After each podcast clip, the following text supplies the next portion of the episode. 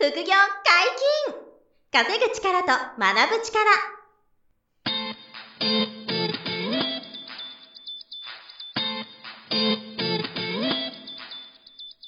この番組は稼げるようになりたいを叶える副業アカデミーの提供でお送りいたします。副業アカデミーはあなたが副業で稼げる状態になることにコミットしたスクール。初級コースから上級コースまでさまざまなジャンルの副業ノウハウを学んでいただけます。詳しくは「副業アカデミー」で検索ください。こんにちは小林正弘です。山本博です。よろしくお願いします、はい、よろしくお願いします。本日も副業アカデミー物販講座の黒川義弘先生に来ていただいております。よろしくお願いします。はいよろしくお願いします。黒川です。はいよろしくお願いします、はい、黒川さんに国内物販についての話を聞いてますが、うん、はい、はいえっ、ー、と、小さく始めて大きく育てる。うん。このやり方を知りたい方が結構いるんじゃないかないいですね。最初は、あの、お金をたくさん用意できない方が多いですから、まあ、最、どれぐらいあれば始められるのかっていうね、ところからちょっと教えてもらいたいなと思うんですけど、黒川さんあれですよ、その、まあ、理想としては、はい、あの、どれぐらいあるといいな、みたいな、おおよその資金、軍資金の目安。まあ、もちろんあればあるだけね、あの、仕入れはできますけど、ね、できればじゃあ少なめでも、まあ、どれぐらいさんの小遣いの中でできる範囲でちょっと、まあ、例えば、まあ、中古品の仕入れとかがね、あのー、結構利益率も高いので、まあ、そういうお金を増やすっていう意味ではいいかなと思うんですよ。で、中古品、えー、なるほど。だからざっくりなんですけど、例えば、まあ、8000円で売れる商品を3000円で買ったら、まあ、3000円ぐらい利益が出るので、はいはいはい。うん。だから、買った分と同じ分の、あの、お金が増えるわけですよね。だそういうような商品を買ってそれけどなんか何気に言ってますけどすごい話ですけど今、うん、3000円で買ったやつ8000円で売るって言ってましたけど そんな錬金術がまああるってことですよねだからすごいよな利益がだから中古品はそういうのが結構あるってことですよね。そうです。基本、基本的に買った値段と同じぐらいの利益を出すっていうイメージだと思っていたらいいと思うんです。なるほど。3000円のものを買って3000円利益を出すってことですよね。はい、そういうことです。そうですよね。3000円で買って8000円で売ると、手数料とか運賃全部引いても3000円儲かるから、はい、だから3000円で仕入れて3000円で入れると。そうなんですよ。イメージ持てって言われたらすごく簡単にイメージ持てるんですけど、本当に売れるのかなって そう、でもそれはけど実績としてあるってことですよね。これはもうそうすぐ売れるやつが結構あるわけですよね。なるほど。で、まあ昔から中古品よくやってたんですけど、昔は結構廃盤品って言って、もう作ってない商品とかっていうのを、まあもちろん今もやってますけど、あのー、多かったんですよ。で、それは何がデメリットかっていうと、ちょっと売れるのに時間がかかるんですよね。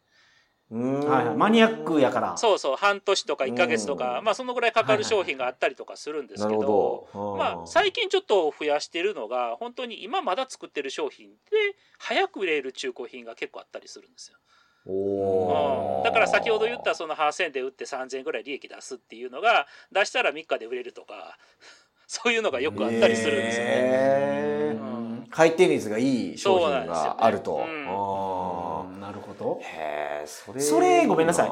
黒川さんの例えば講座に入ってコツコツコツコツ毎日勉強したとしてですよね。そのいう商品を見つけれるようになるの。うん、ね難しそうって思いますよね。はい、それどれぐらいで見つけれるようになる、うん、多分、まあ入ってちゃんと見ていただいたら1日でできるようになるかな。1日？まあまあ1日？日って想像以上の短さっていう、ね、はい、1日でいいんだみたいな。1ヶ月でも。そんなにボロボロあるってことですか？ありますあります。はい。だから、え、そうすると、その、資金としては5万円とか、はい、10万円ぐらい予算考えとけば。もう十分かなと思いますよね。ああ、十分。まあ、10万円だとお父さん用意できると思います。用意できますよね。はい、計画的にやればちゃんと。まあ、5万円でもね、5万円買って5万利益出したら10万円になるし、で、10万円買って10万円利益出たら20万円になりますよね。うん。それは、それは、それはそうですよね。その売買ゲームになるのは、その言われれば、うん、そうですと思いますけど、数字上は。けど本当にそういう感じで進むんですか？そういう感じですよね。例えば先ほど言った3000円の商品っていうのを何何個ぐらいですか、うん、10個ぐらい買えば3万円ぐらい買ってるわけですよね。うん、はいはいはい。なるほどなるほど。そういうのを増やしていくとだんだんとお金が増えていくかなと思います。ねまあ、前回も言いましたけどこれがリストをねあのいっぱい作っていくとそういうのがどんどんどんどん増えていくんで。うんいいのかなと思うんですけどね。だからまあお金がない方はそういうふうに中古品で増やしていくっていうのもありかなと思いますよね。これ今おっしゃった10万円の仕入れ資金で10万円の利益を出すみたいなことができるとすれば、はいこれを大きくしていったら、えー、30万円の仕入れで30万円の利益出すっていうふうに目指せるってことですか？そうですね。はい。そういうことですよね、はい。そのためにはリストの数が増えていかないといけない、そういうことです。はい。うんだからやっぱ作業で一番大事なのってリスト作りですか？そうですね。僕の中ではそれになりますね。まあ結局リストを作れば作るほどあの待ち受けてる罠が増えるので。罠に引っかかる。まあ、ああ、罠、なるほど、そう、そういう罠です。うん。はい、罠に引っかかった商品を、まあ、買っていけばいいわけですよね。うん。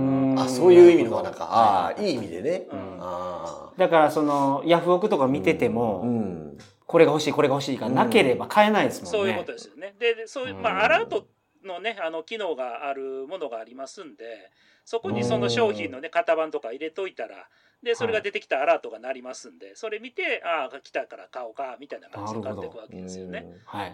ほんで買うときは、あの、自動入札ツールで買うとおっしゃってましたね。そうですね。はい。そうですね。あの、ヤフオクとかそういうのを使ってね、あの、買ってるから、まあ、ツールも結構駆使して、なるべく負荷を抑えながら、リサーチして安く仕入れるっていうのをね、あの、講座の中で学んでいただき、実践していただくということになるわけですよね。うん。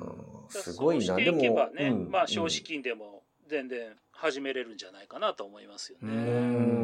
うもう、今の話聞いてるともうやるしかないなっていう気になったんですけど、まあ、想定できるリスクっていうか、うん、なんか、こけやすいポイントって。はいはいはい。ああの、一番まず買ったものが売れない心配は皆さんあると思うんですよ。はいはい、はい。これはどうですか？そのね、5万買って5万円の利益出ればもう最高ですけど、はい、売れなかったみたいな。はい。これはもう何でもかんでも買ってっちゃそれはもちろんダメなんでちゃんと売れてるかっていうのを見極める必要があるわけですよね。うん、まずは、はい、だからその売れないものを買わないっていうのがまずはそうです。そのリスクを排除する方法、そうです。でじゃあこれ誰でも見れるあのそういうのを仕入れるかっていうと実はアマゾンね過去の売れた履歴を見るツールがあるんですよ。なるほどなるほど。うん。だからある商品とかがあのいくらでなどのぐらいの出品の期間で売れてるよねっていうのをあの見ることができるんですよね。はいはい、はい、だから例えばある商品がさっき言った8,000円とかで売れてるよとか、うん。うん、これがまあ出品から1週間ぐらいで売れてるよねとか。あ、出品から何日までも分かるんですか、そだそういうの過去のデータでそういう1週間で売れてるのが3つ4つあったらあこれ1週間出したら1週間で売れるやんって。あの分かるじゃないですか。はいはいはい、はい。だそうなったら例えばメルカリとかでね3,000円で売ってましたって言ったら、あこれ買ってこれ出したら売れるじゃんと。っていうね、あの、確証を入れるじゃないですか。はいはい、はい。で、それを打って買えば誰でもできるようになりますよね。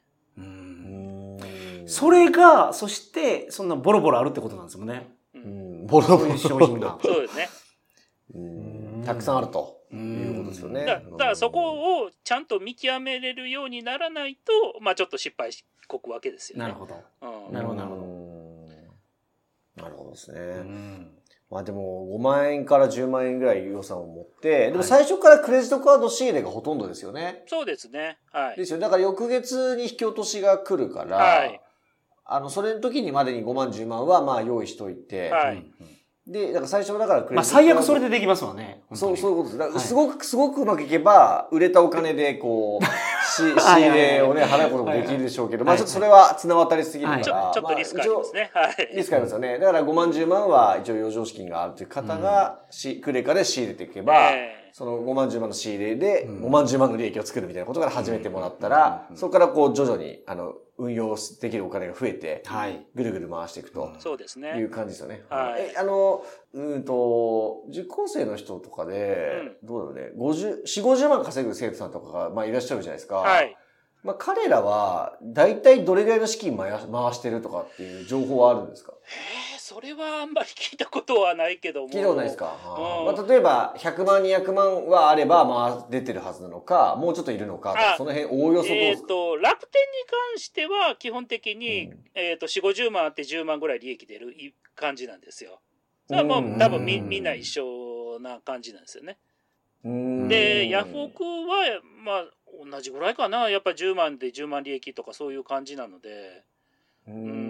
だから、じゃあ50万利益出してる人が50万ぐらいしかお金使ってない、回してないんですかね？プラス、まあまあ、あの、楽天とかも併用なので。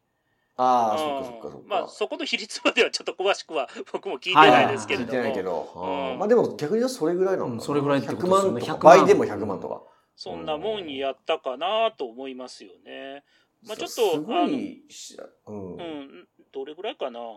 自己資金のに対する運用利回りが 運用利回りで考えると。そうそうそう。僕なんか不動産投資とかで考えるとそう、ね、ありえないからね。不動産投資で言ったらしありえない利回りなんですよ、例えば不動産投資で例えば、うん、月10万円もらおうとすると資金どれぐらい、今ね1億あ物件を1億ぐらい買わないと、はい、あの月10万から15万出ないんですよ。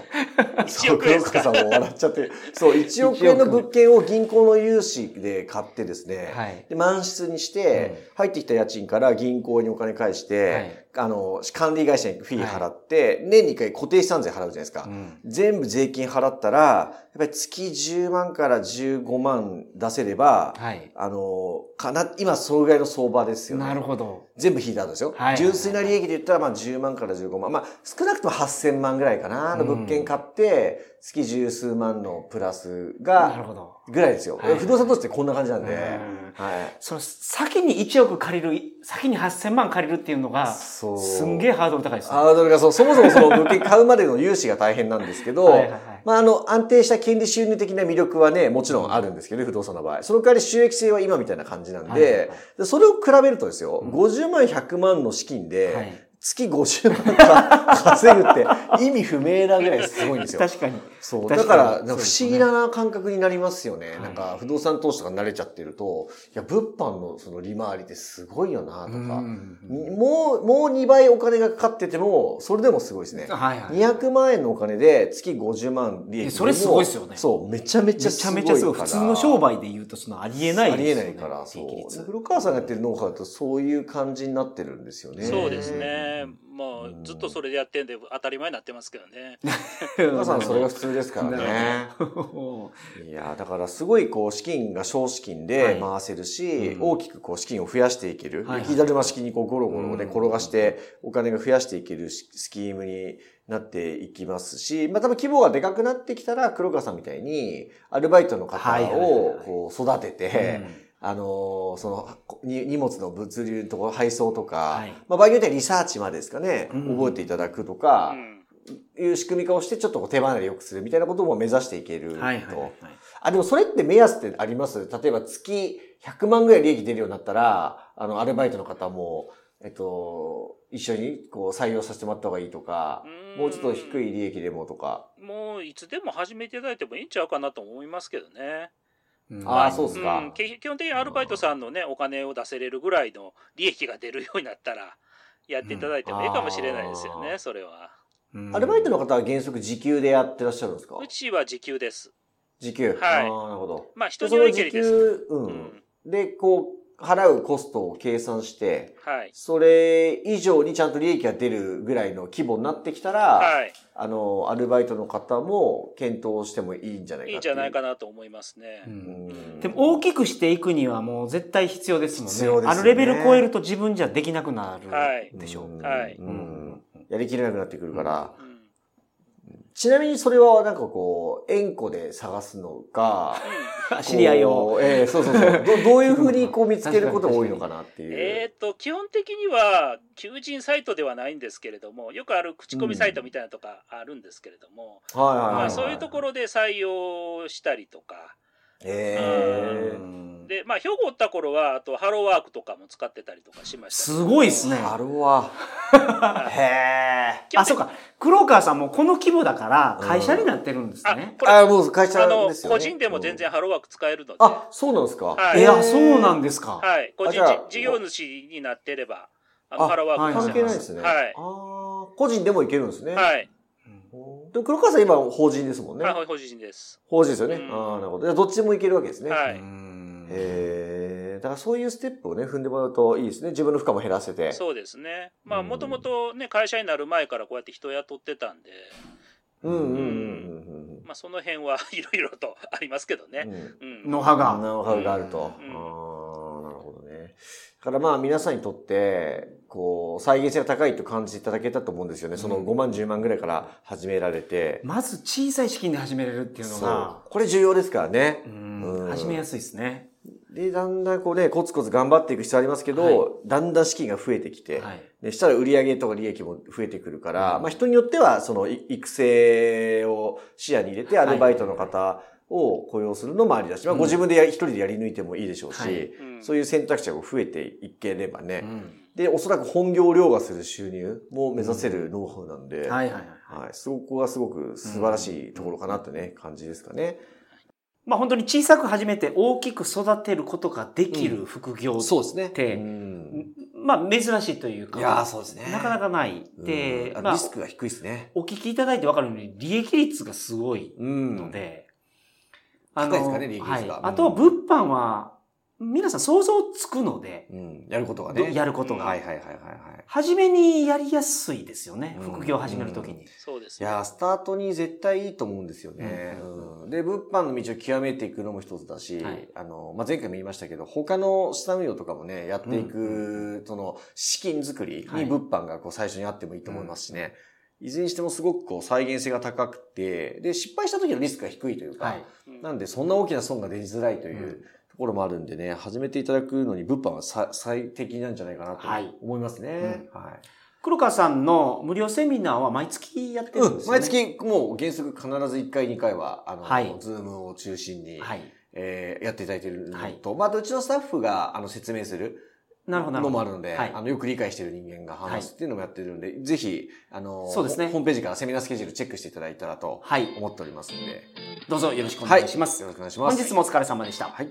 副業解禁稼ぐ力と学ぶ力、そろそろお別れのお時間です。お相手は、小林正宏と、黒川義弘と、山本博でした。さよなら。さよなら。さよなら。この番組では皆様からのご質問を大募集しております。副業に関する疑問、質問など、副業アカデミーウェブサイト、ポッドキャストページ内のメールフォームよりお送りくださいませ。